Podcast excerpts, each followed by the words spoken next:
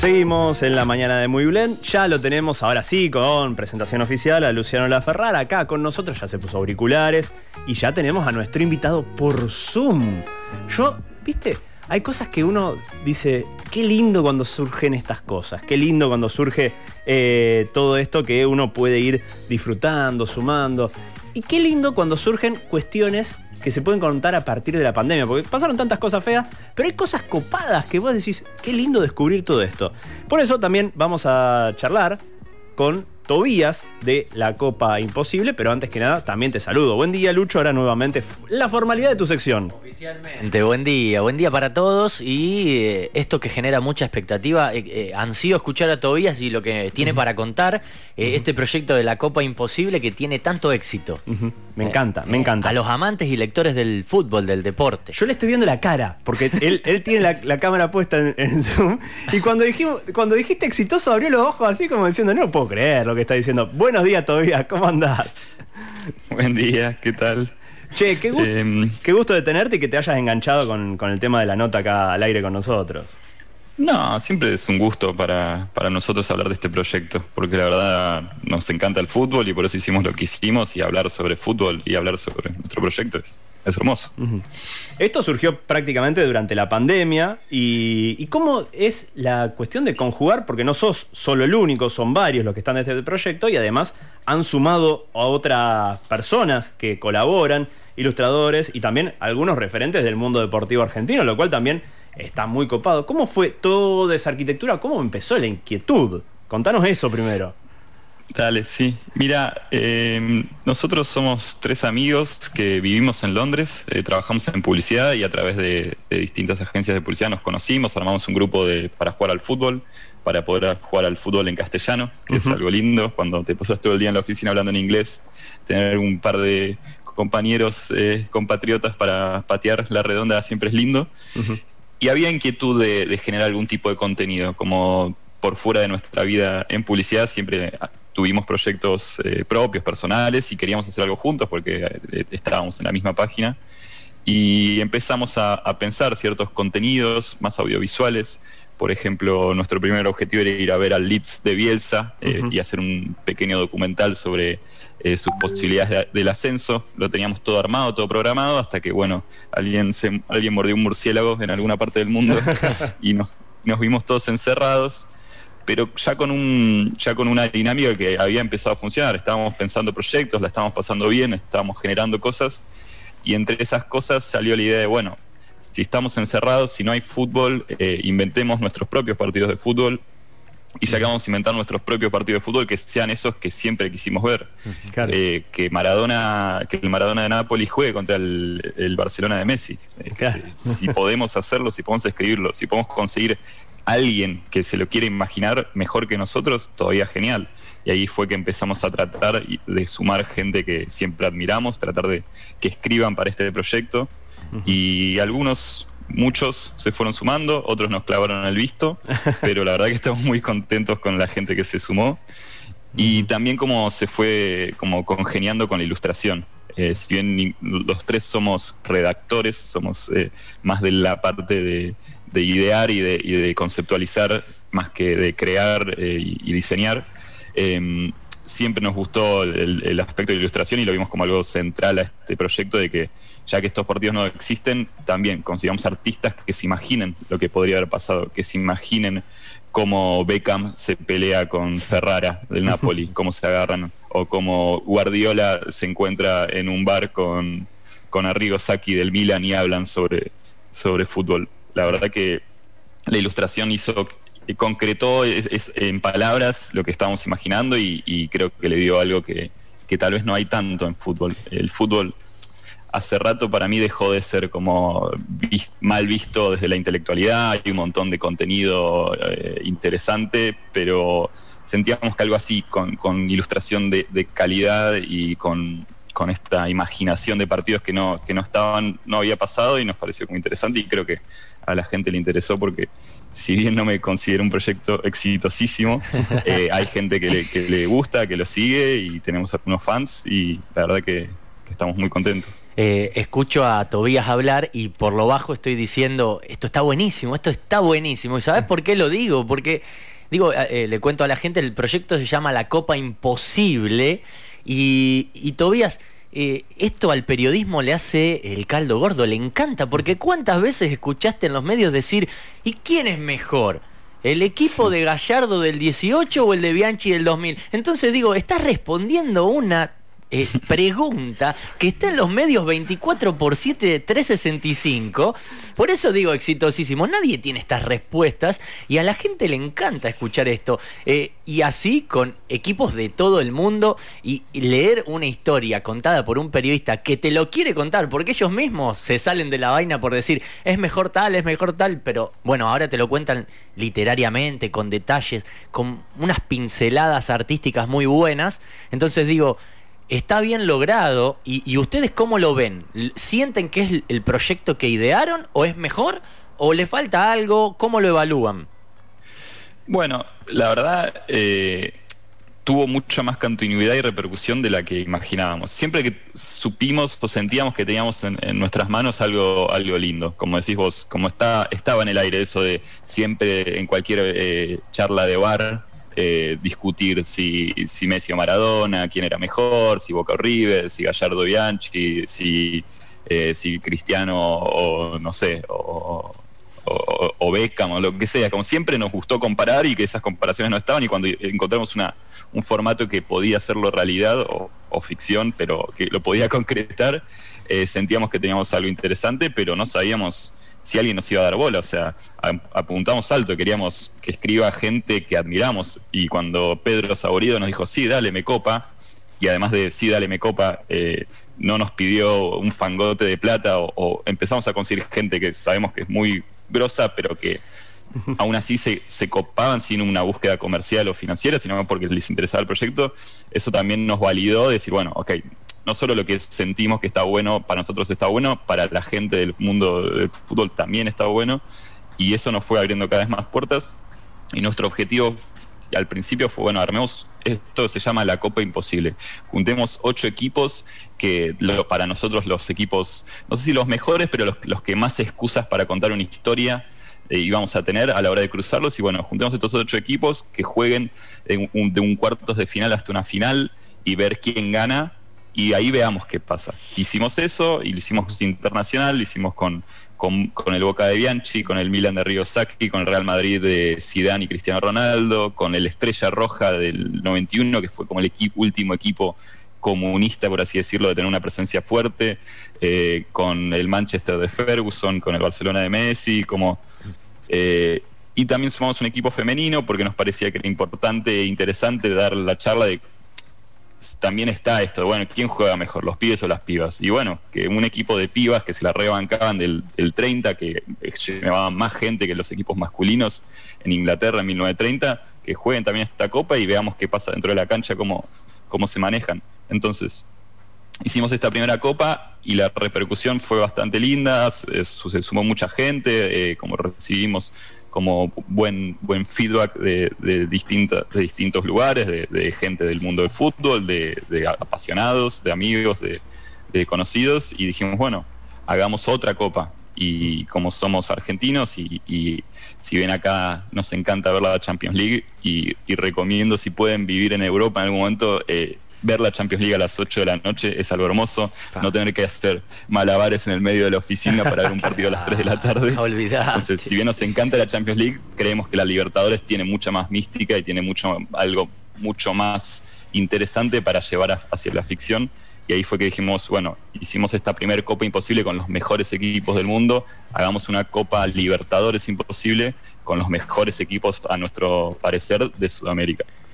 Y esa fue un poco más ambiciosa porque, bueno, con muchos más equipos y fue más larga, pero también creo que la repercusión fue, fue linda. Y creo que más polémica, justo te me adelantaste un poco, pero digamos, acá sí tenías más posibilidades de discusión, porque tal vez del fútbol europeo, de los históricos, eh, con los cortes generacionales vas perdiendo tal vez eh, ese conocimiento de haberlo visto, de haberlo vivido, que te, te genera una carga emotiva más difícil estos equipos de la Copa Libertadores generaron polémica.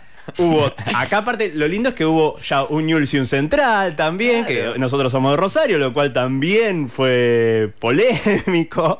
Eh, entonces también me parece que, está piola y empezamos a, ver cosas mucho más cercanas y creo que ustedes también los han hecho sentir muchísimo más cerca de Argentina la Copa Libertadores porque habrán vivido en carne propia eh, otro tipo de pasión.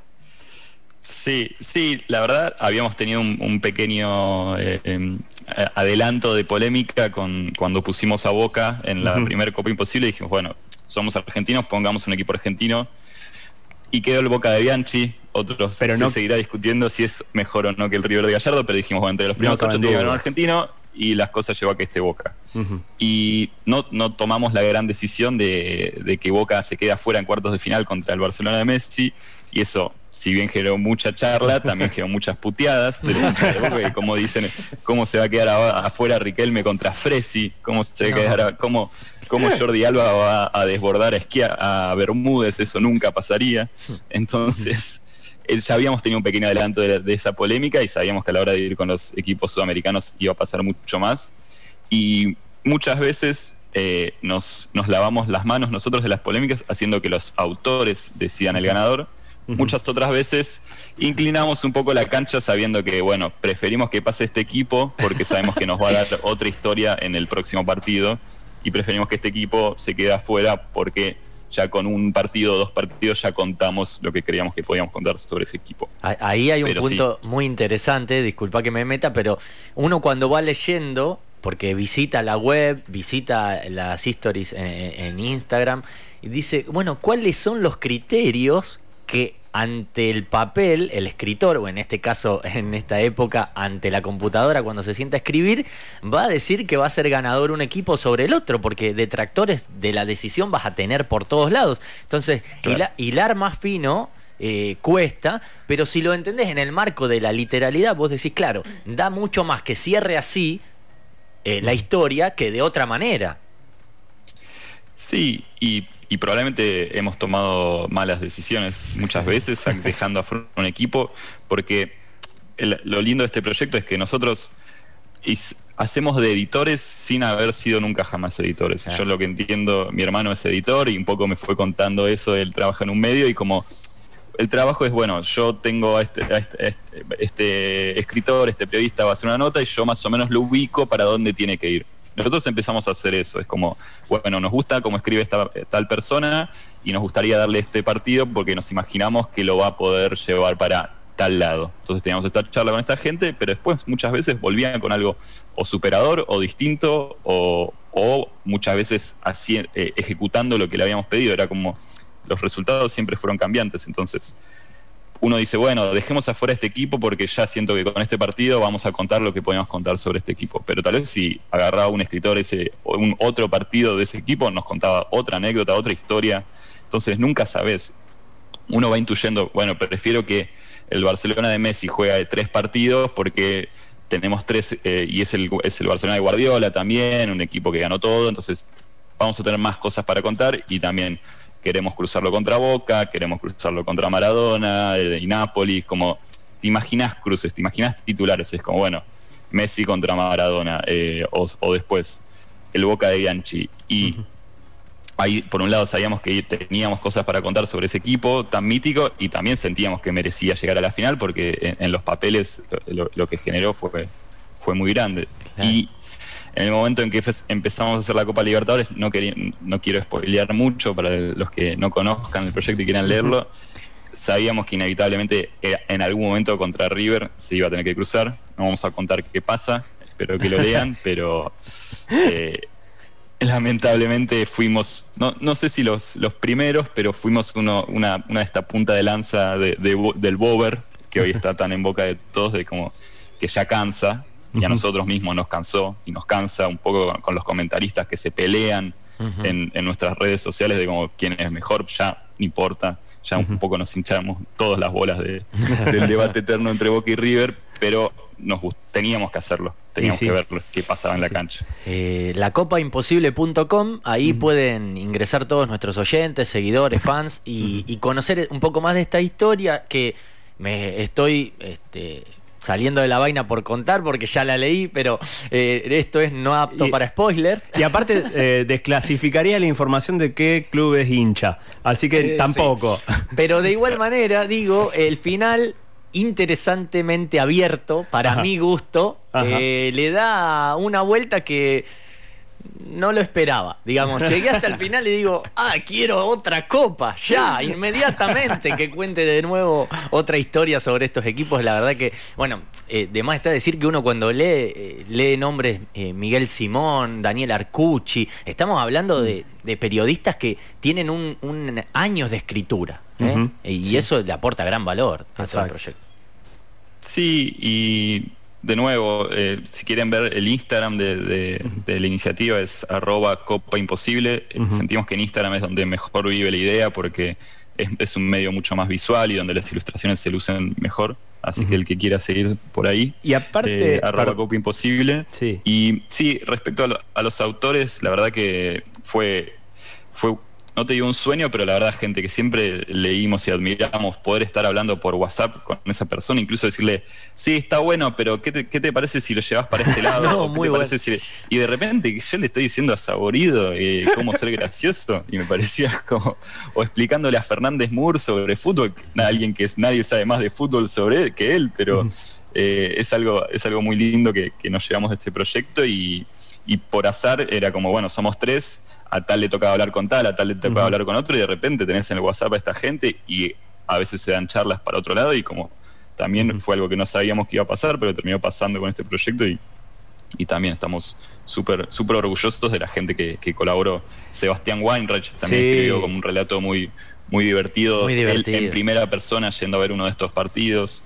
Eh, Delfina Corti hizo como un muy buen trabajo tanto eh, haciendo este partido que yo contaba de, cruzando fútbol femenino con masculino y también ella nos ayudó mucho escribiendo sinopsis y cosas para presentar estos a los equipos de la Libertadores Imposible. No me quiero olvidar, no me quiero olvidar de nadie, pero probablemente me esté olvidando de gente. Vas a ser injusto, sí, sí, absolutamente. Che, yo vuelvo al Instagram porque también, digamos, eh, por deformación de, carrera también. Eh, el desafío de poder contar en stories también muchas cosas es muy grande, porque la story es como, son 15 segundos que te permite, más allá que lo puedas parar, qué sé yo, pero la ansiedad te gana y podés empezar a saltar, saltar, saltar, saltar, saltar, saltar hasta ver el resultado y tal vez te perdés un poco todo ese juego que hay ahí dando vueltas. Y sin embargo está logrado. Yo te digo, ese es un laburo súper artesanal, más o menos. ¿Cuánto tiempo le lleva entre eh, definir, pasar en limpio y construir? Lo que va a salir en simultáneo en el feed a veces y que se lleva a la historia, porque eso también es un laburo. Y no nos olvidemos que ustedes, aparte, tienen su laburo, más allá que pueden llegar a seguir en formato home office, no sé cómo estarán ahora ya, pero te digo, es todo un desafío y una artesanía, porque es coordinar muchas cosas y me parece también eso fascinante. Sí, la verdad no, lo tengo medido en tiempo cuánto lleva una cosa a la otra, pero te aseguro que varias noches largas, eh, porque como, como decís vos, si tenemos nuestro laburo nuestro laburo diario, que sí, el home office me permitió, por ejemplo, yo soy el que, el que diseña un poco eh, todas esas stories, el que pone el, el que agarra el texto que nos viene del autor y lo pone a ese formato. Y en algún horario de almuerzo, entre reunión y reunión, metía un poco que tal vez en la oficina no, me, no hubiese podido, así que también le tengo que agradecer al home office haber hecho este proyecto. Eh, espero que no me estén escuchando mis jefes ingleses. No creo que me vayan a entender igual. Claro, totalmente. Pero, pero sí, lleva, lleva tiempo. Lleva tiempo entender nosotros qué queremos hacer, qué partido queremos. Una vez que ya tenemos esa idea, ya sabemos, hoy en día ya sabemos a quién se lo podemos dar, ya tenemos un montón de colaboradores ilustradores con la que ya sabemos quién lo va a hacer mejor. A veces hay historias que son como más realistas, entonces necesitas un como un, más épicas, por así decirlo, entonces necesitas un, ilustrador que te muestre más esa guerra dentro de la cancha. Otros son un poco más volados, más surrealistas, entonces tenemos otros ilustradores que son un poco más por ese lado del humor, entonces Hoy en día ya tenemos, ya tenemos una maquinaria donde lo podemos hacer bastante ágil. Al principio fue mucho prueba y error y mucho tiempo perdido y, mucha, y mucho eh, también eh, hicimos cosas que después dejamos de hacer porque no funcionaban.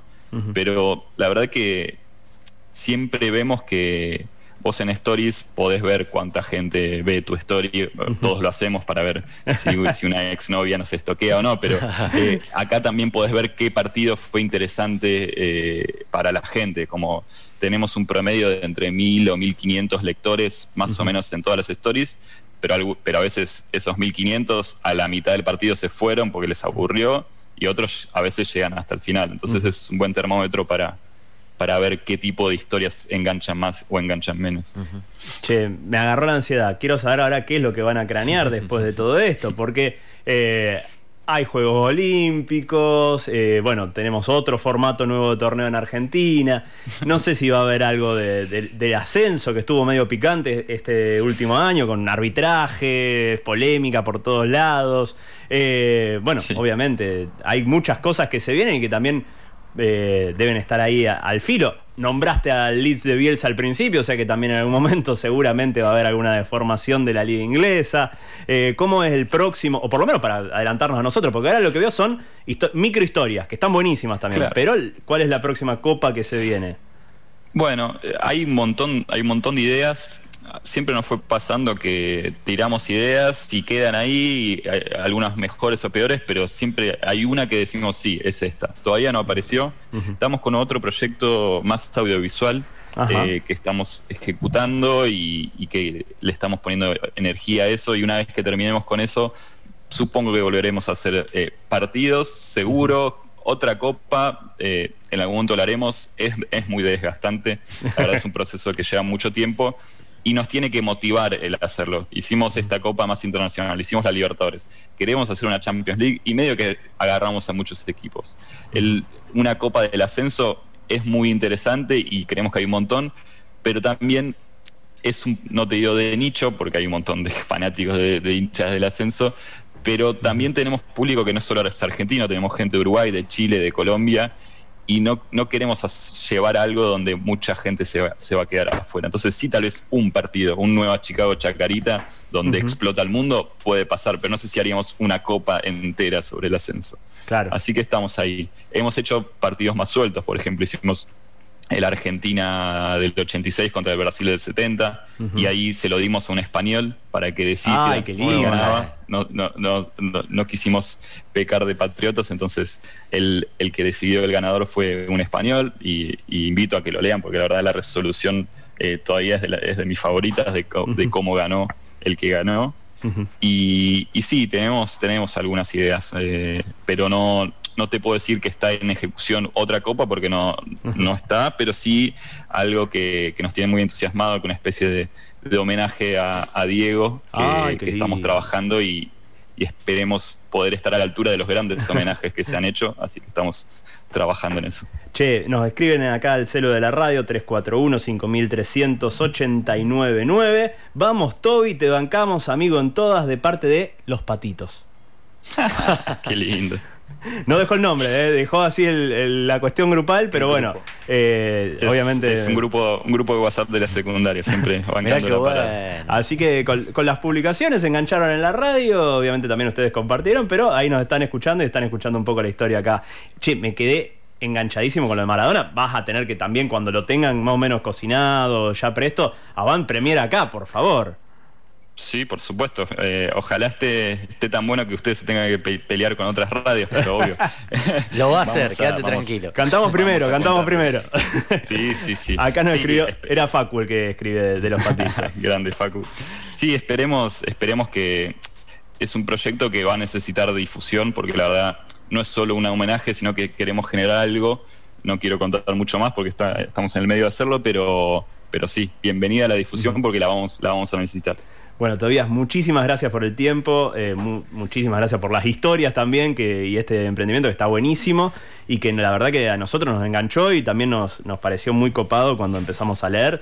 Somos grandes lectores también y, grandes amantes del deporte, lo cual también se nos hizo muy fácil engancharnos, pero la verdad que está, está todo muy, pero muy lindo y bueno, nuevamente gracias por el, por el tiempo y a estar acá enganchado con nosotros. Me alegro, me pone muy feliz haber llegado a, Rosario eh, con este proyecto que es una de los una de las ciudades que tanto nos dio para poder imaginar y ficcionalizar en el fútbol, así que muy contento de poder hablar con ustedes. Acá un amigo Marcelo dice, no taza, un hallazgo, eh, lo que estuvimos charlando hasta recién, así que bueno, nuevamente gracias y ya te también te despedimos, obviamente sigan, por favor, arroba Copa Imposible, que está buenísimo, grandes historias, bajen hasta el final del feed, en serio, se los recomiendo, bajen Sí. hasta el final del feed, así eh, hacen todo el recorrido, van a, van a estar unas cuantas horas enganchados leyendo, Las pero vale la pena. Las ilustraciones Es son con- her- con- hermosas. contenido de inodoro para nosotros. Cuando estás ahí en el baño, te lees un partidito, al otro día te lees otro y ahí vamos.